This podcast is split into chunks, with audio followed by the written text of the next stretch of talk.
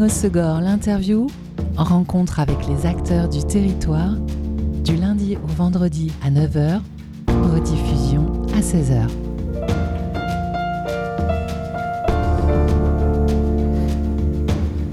Bonjour à tous, bienvenue dans Good Morning Osegor, l'interview sur Web Radio. Je pourrais introduire cette rencontre aujourd'hui en vous disant que nous allons nous envoyer en l'air ou prendre de la hauteur. Non, je ne vais pas dire ça. Je vous propose tout simplement de découvrir notre beau territoire avec un nouvel angle de vue, puisque j'ai le plaisir de recevoir aujourd'hui Thomas Ravous de Montgolfière Basque-Hollandaise. Bonjour Thomas.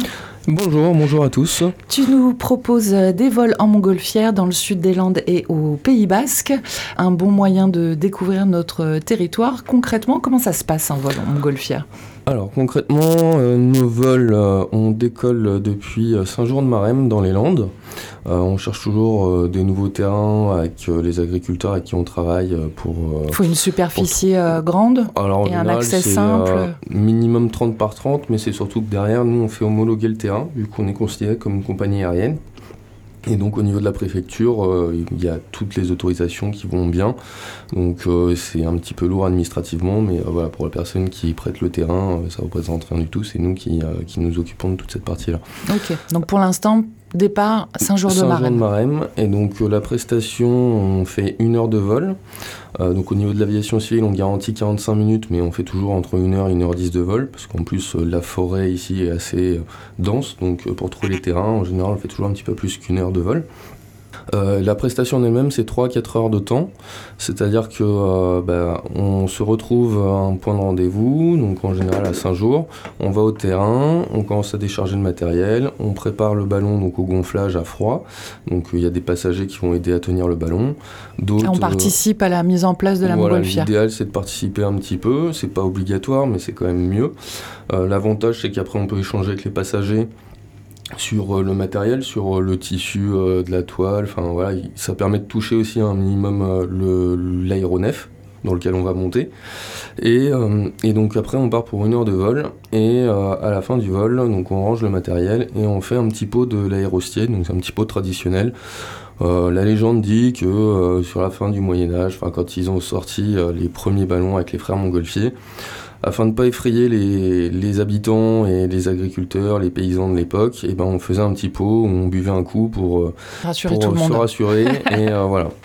Très bien. Donc euh, du coup nous on a fait des, des pots en fait où on fait vraiment des cuvées montgolfières, que ce soit sur les vols prestige avec le champagne, on a champagne rosé pour les vols du haut et champagne brut euh, pour euh, les vols prestige. Et sur les vols découvertes, on va être sur des cuvées bières Rosny en fait. Donc on travaille localement. Brasseur local. avec une étiquette voilà, spéciale montgolfière qu'on a fait faire. Ah, super. Et on remercie encore le Rosny pour ça. La brasserie de Seignos. Est-ce qu'il existe différents types de montgolfières ou c'est toutes les mêmes, c'est le même système, c'est les mêmes matières, c'est la même nacelle? Alors oui, dans les aérostats, en fait, on va différencier les ballons à gaz des ballons à air chaud. Donc nous, on est ballon à air chaud, c'est-à-dire que c'est le brûleur qui réchauffe l'air et l'air étant plus léger que l'air froid, ce qui nous permet de nous élever. Les ballons à gaz, c'est typiquement bah, le, ballon chinois qu'on a pu voir euh, dans la presse assez récemment. Tout à fait, on entend un petit peu parler. Tout à fait. Donc c'est des grandes sphères en fait qui sont remplies d'hélium ou d'hydrogène et euh, qui font euh, des vols qui sont beaucoup plus longs et euh, beaucoup plus hauts, voire stratosphériques. en France, on a ces ballons-là, type ballon de Paris ou ballon de Disney, qui servent à faire des passagers en captif, mais à l'intérieur, c'est ce principe de ballon à gaz qu'on retrouve dedans. Ça veut dire quoi, des passagers en captif? Alors en fait c'est oui c'est un petit peu technique.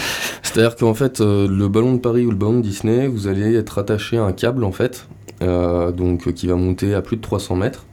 Et euh, donc ce ballon à gaz euh, étant plus léger que l'air, il reste sur place par ce câble qui est assez lourd et assez euh, conséquent.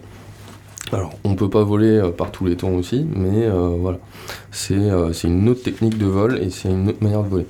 Et après il y aura encore la, la différenciation avec les dirigeables. Donc là c'est des dirigeables comme on peut se souvenir de dirigeable à, gaz, donc euh, hélium ou hydrogène, ou dirigeable à air chaud, même principe que la montgolfière. Du coup, nous, on a euh, que des montgolfières à air chaud, donc des montgolfières classiques.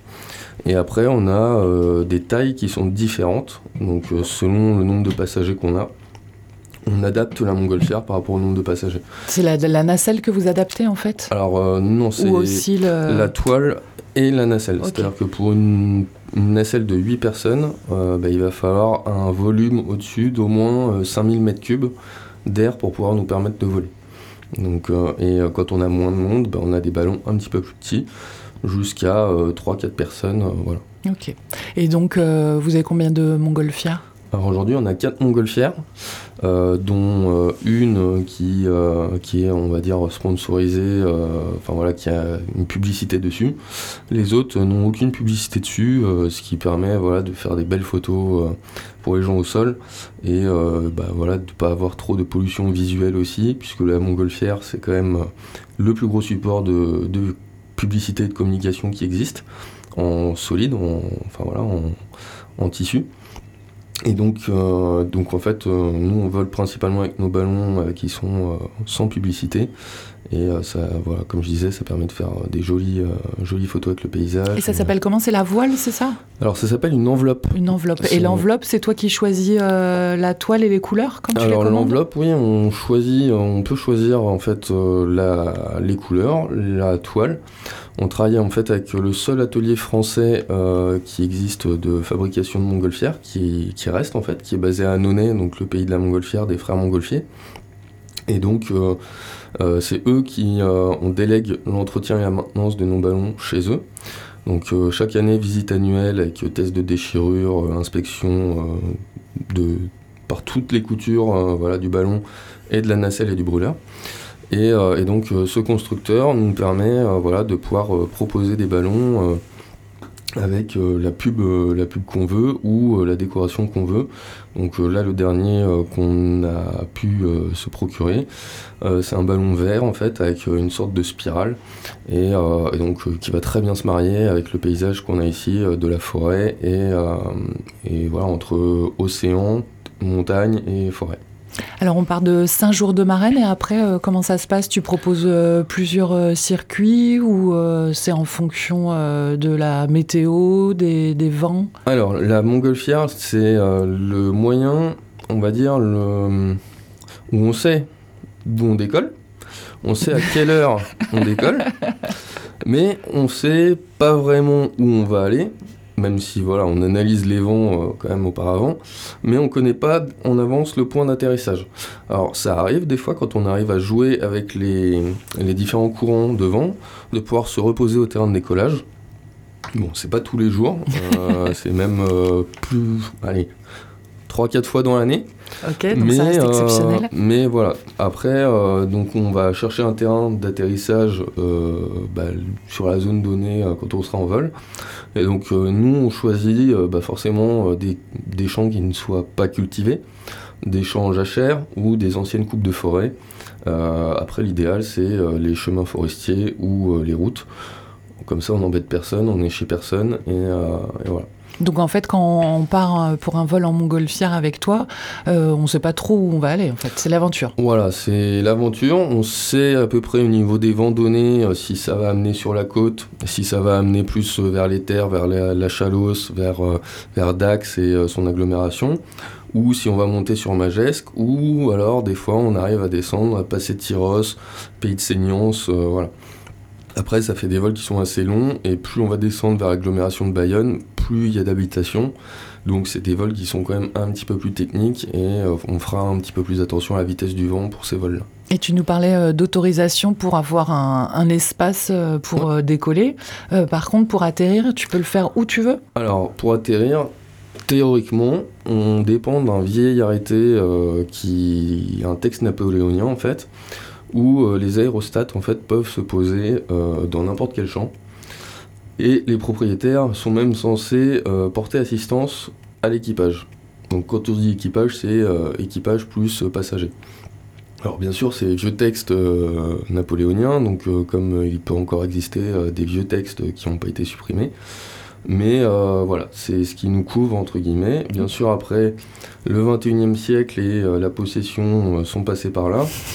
Et donc, ben, en général, ce qu'on fait, c'est qu'on essaye de trouver le propriétaire à proximité. Alors aujourd'hui, avec les outils qu'on a, on arrive à trouver le cadastre assez rapidement. Mais ça veut dire que tu fais ça pendant que tu es en vol? Alors non, ça c'est l'équipier qui va être en... en fait, quand on part en vol, on a le 4x4 et la remorque qui nous suivent pour récupérer le matériel, et un équipier au sol qui suit le ballon tout en continu si jamais il y a un souci, et euh, pour l'atterrissage. Euh, pour euh, l'atterrissage, forcément, le 4x4 et la remorque vont devoir rentrer dans le champ pour récupérer le matériel. Et là, au niveau législatif, on est entre les deux. Ah parce que là, c'est un véhicule terrestre qui rentre dans un champ, donc il faut l'autorisation. Oui. Voilà. Donc euh, euh, c'est toujours un petit peu délicat sur ces moments-là, mais voilà, les champs qui sont directement ouverts légalement, c'est un accès qui, est plutôt plus simple. Maintenant, voilà, pour éviter le moindre souci, pour travailler dans la bonne entente avec tout le monde, on cherche le propriétaire et on le prévient qu'on s'est posé chez lui. voilà. Oui, c'est quand même toute une aventure un vol en montgolfière. Ah, c'est toute une aventure. Nous, pour une heure de vol, on fait deux heures d'administratif à peu près derrière. Mais euh, voilà, ça vaut le coup. Euh, aujourd'hui, euh, ça vaut le coup parce que au niveau du département, au niveau de la chambre de commerce, c'est un petit peu soutenu et reconnu. Et donc, c'est une activité voilà, nouvelle dans la, dans la région, de manière à voilà, essayer de diversifier euh, bah, ces, vols qui aujourd'hui euh, sont soit au départ de Dax ou de, Biarritz au niveau avion, hélicoptère, enfin voilà. Et dans les Landes, euh, pour l'instant, il n'y avait pas beaucoup d'activités aériennes proposées. Et il y a des moments qui sont plus propices pour faire un vol dans la journée? Alors, nous, on vole, le vol en montgolfière, c'est toujours très tôt le matin ou tard le soir, pour la simple et bonne raison qu'on cherche la stabilité de l'air et que les molécules d'air, en fait, enfin les molécules que vous trouvez dans, l'air sont en général plus stables et, moins mobiles en fait, tôt le matin et tard le soir, avec les refroidissements et le réchauffement de la journée qui va arriver. Donc en fait, euh, en général, euh, si vous vous, levez régulièrement euh, au lever du soleil, vous verrez que bah, il y a beaucoup moins de vent et qu'après il y a ce qu'on appelle le radiant en fait, donc avec le premier rayon de soleil, où il y a un léger flux d'air qui, apparaît. Et nous en fait on va utiliser ces légers flux d'air pour euh, bah, avancer vers la direction qu'on veut.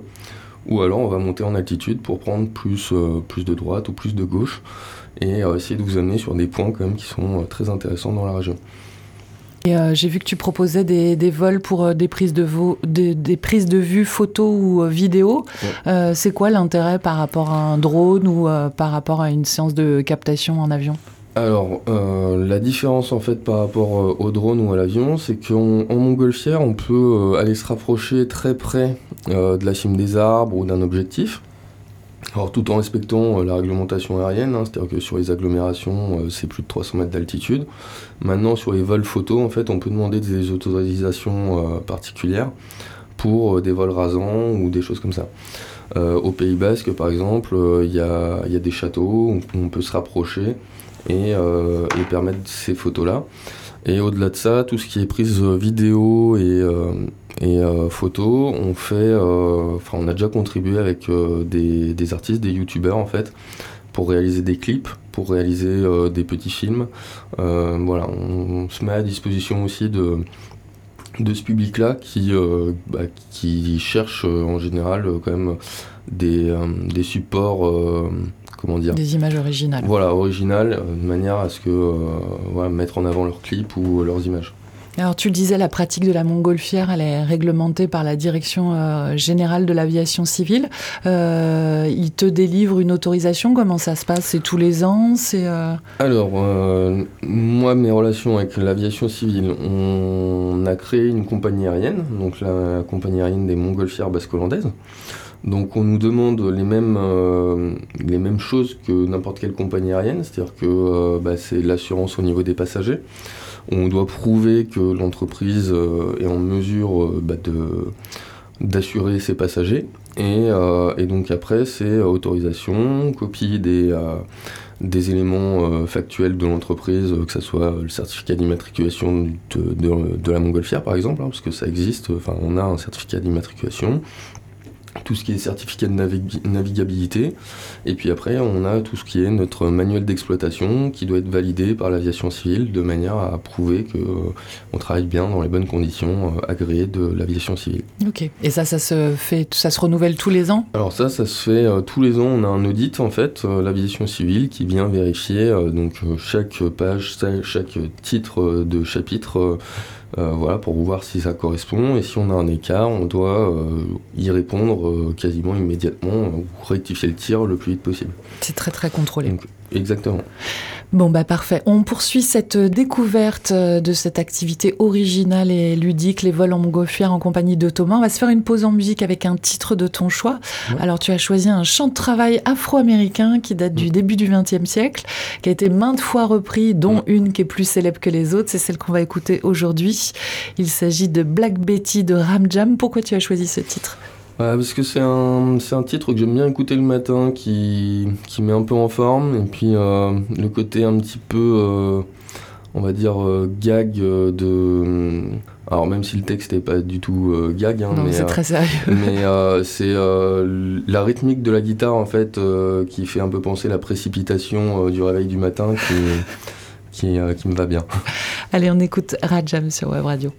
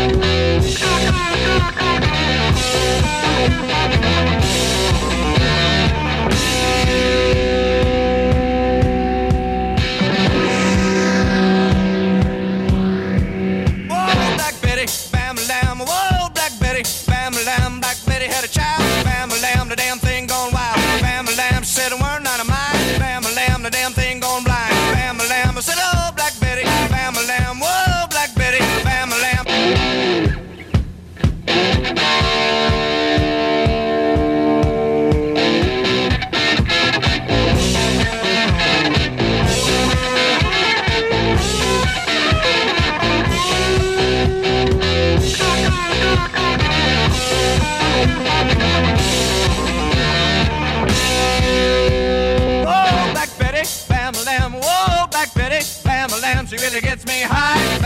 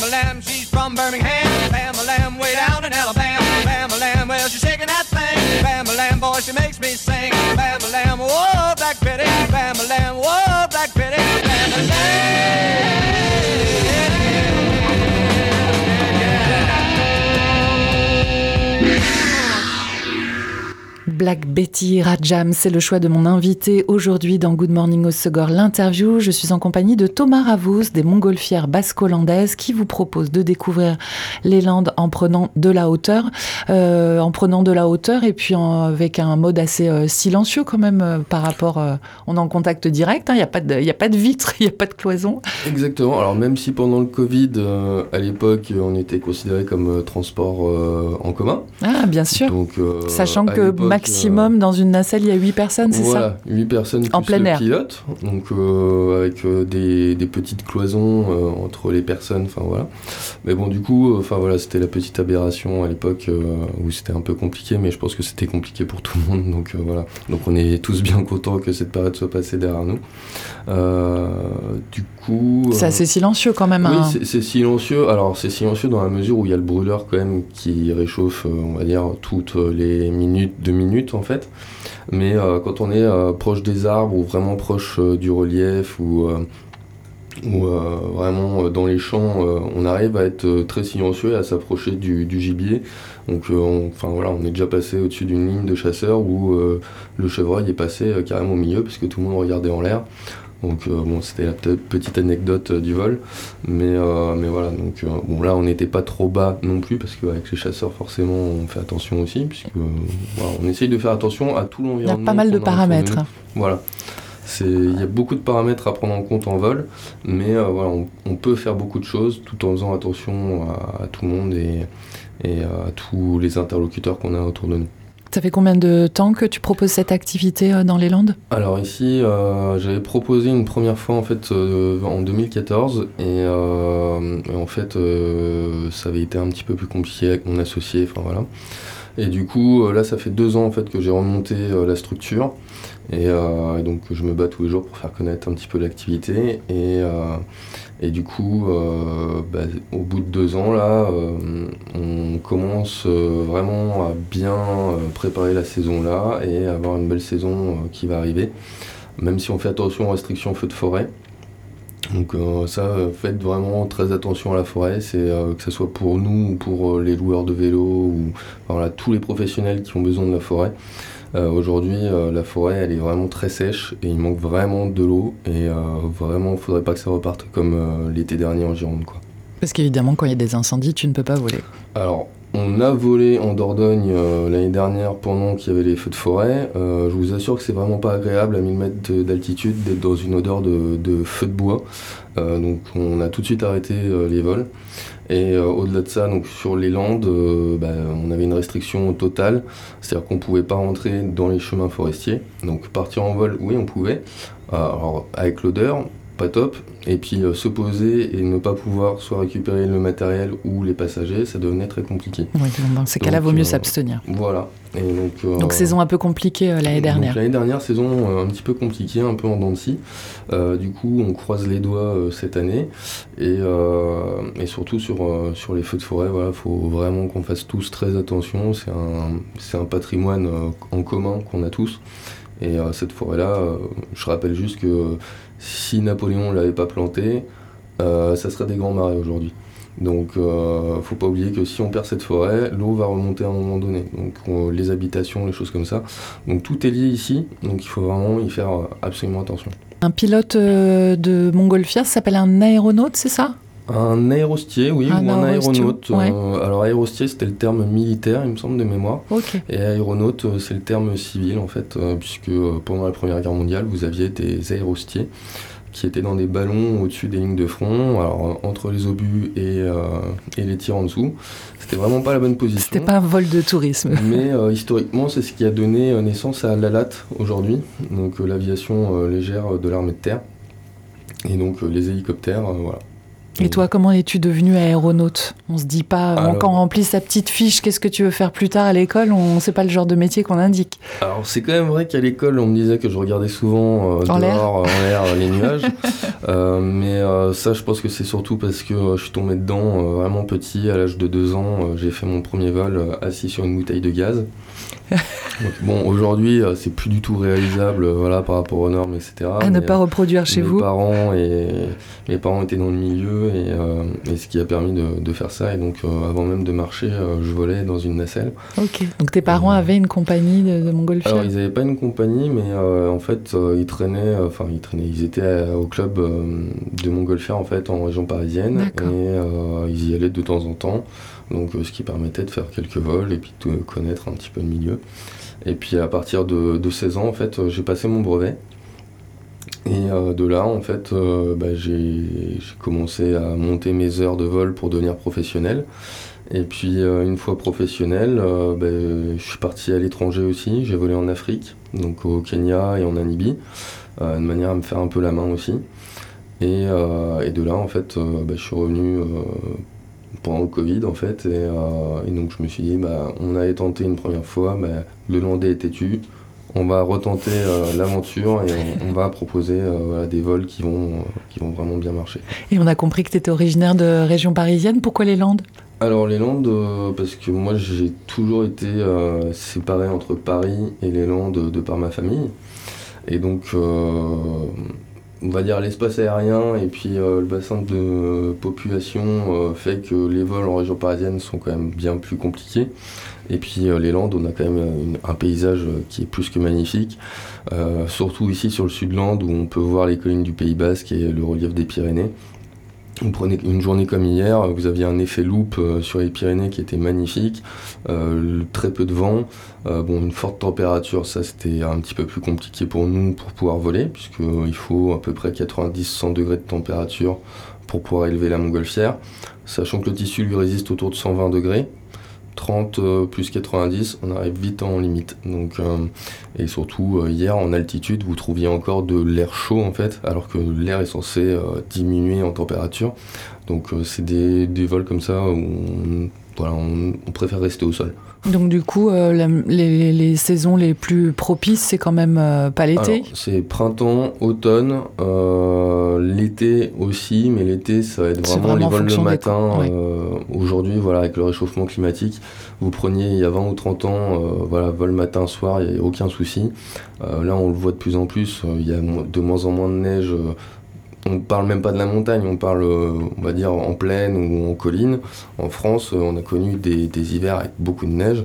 Euh, là, ça fait quand même quelques années qu'on voit pas beaucoup de neige et on voit que le réchauffement climatique euh, impacte quand même la France de plus en plus. Donc tu proposes euh, ces vols à l'année, mais c'est vrai que le, printemps, l'automne sont, ils sont plus propices et après c'est en fonction de la météo, faut te contacter. Après, enfin voilà, on voit bien qu'il y a quand même des petits soucis au niveau météo. Euh, on prend le mois de février, un mois de février comme ça, euh, je crois que ça s'est jamais vu de mémoire. pas une seule goutte d'eau, du beau temps quasiment tous les jours. Alors mars, effectivement, on, a un petit peu plus d'eau actuellement, mais là on va retourner vers des beaux jours. Donc, enfin voilà, il y a quand même un, petit problème, un petit dérèglement climatique qu'on ressent. Un problème, je sais pas, mais on, voilà, on sait qu'il y, y, a quand même des températures et des, des faits qui sont là. Très bien. Euh, je... Qui travaille à tes côtés? Tu nous parlais de, de personnes qui t'accompagnent pendant les vols alors, euh, les personnes qui m'accompagnent, en fait, on a euh, des équipiers. Donc, on a Lisa, en fait, qui a rejoint l'équipe qu'on a recrutée cet hiver, qui est en cours de formation. On a Antoine aussi, qui est un ancien équipier qui m'a toujours suivi et, qui je travaille et qui connaît bien le travail. Et après, il y a ma compagne, donc Noémie, en fait, qui est un petit peu en backstage avec moi à gérer euh, les commandes, à, faire avancer euh, la boîte, tout ce qui tout ce qui se voit pas derrière en fait. Et qui est ultra glam, l'administratif, la compta, j'imagine. C'est ça. Et, donc voilà, et au-delà de ça, après, bah, il y a forcément les proches de, de la famille qui m'aident aussi, voilà, quand il y a de la maintenance à faire, des choses comme ça qui soutiennent ton projet. Tout à fait. Euh, il y a eu le salon Entreprendre dans les Landes, organisé par la Chambre de commerce et d'industrie des Landes et la Chambre des, métiers de l'artisanat des Landes. Tu viens d'obtenir le trophée des entrepreneurs. J'imagine que ça doit être une belle fierté. Qu'est-ce que ça récompense, ce trophée? Alors, euh, c'est à la fois une grande fierté et c'est euh, à la fois une, une, grosse récompense pour nous, dans le sens où il y a eu beaucoup de travail en amont pour, pour, pour pouvoir proposer cette activité. Euh, l'idée de ce concours, en fait, euh, c'était de mettre en avant des projets euh, innovants ou qui n'existaient pas dans les Landes. donc les critères, c'était que l'entreprise soit créée dans les trois dernières années. alors c'était entreprise immatriculée ou projet d'entreprise. Hein. donc je fais un petit peu la pub aussi pour, pour ce concours-là, parce que honnêtement ça vaut le coup, c'est la chambre de commerce.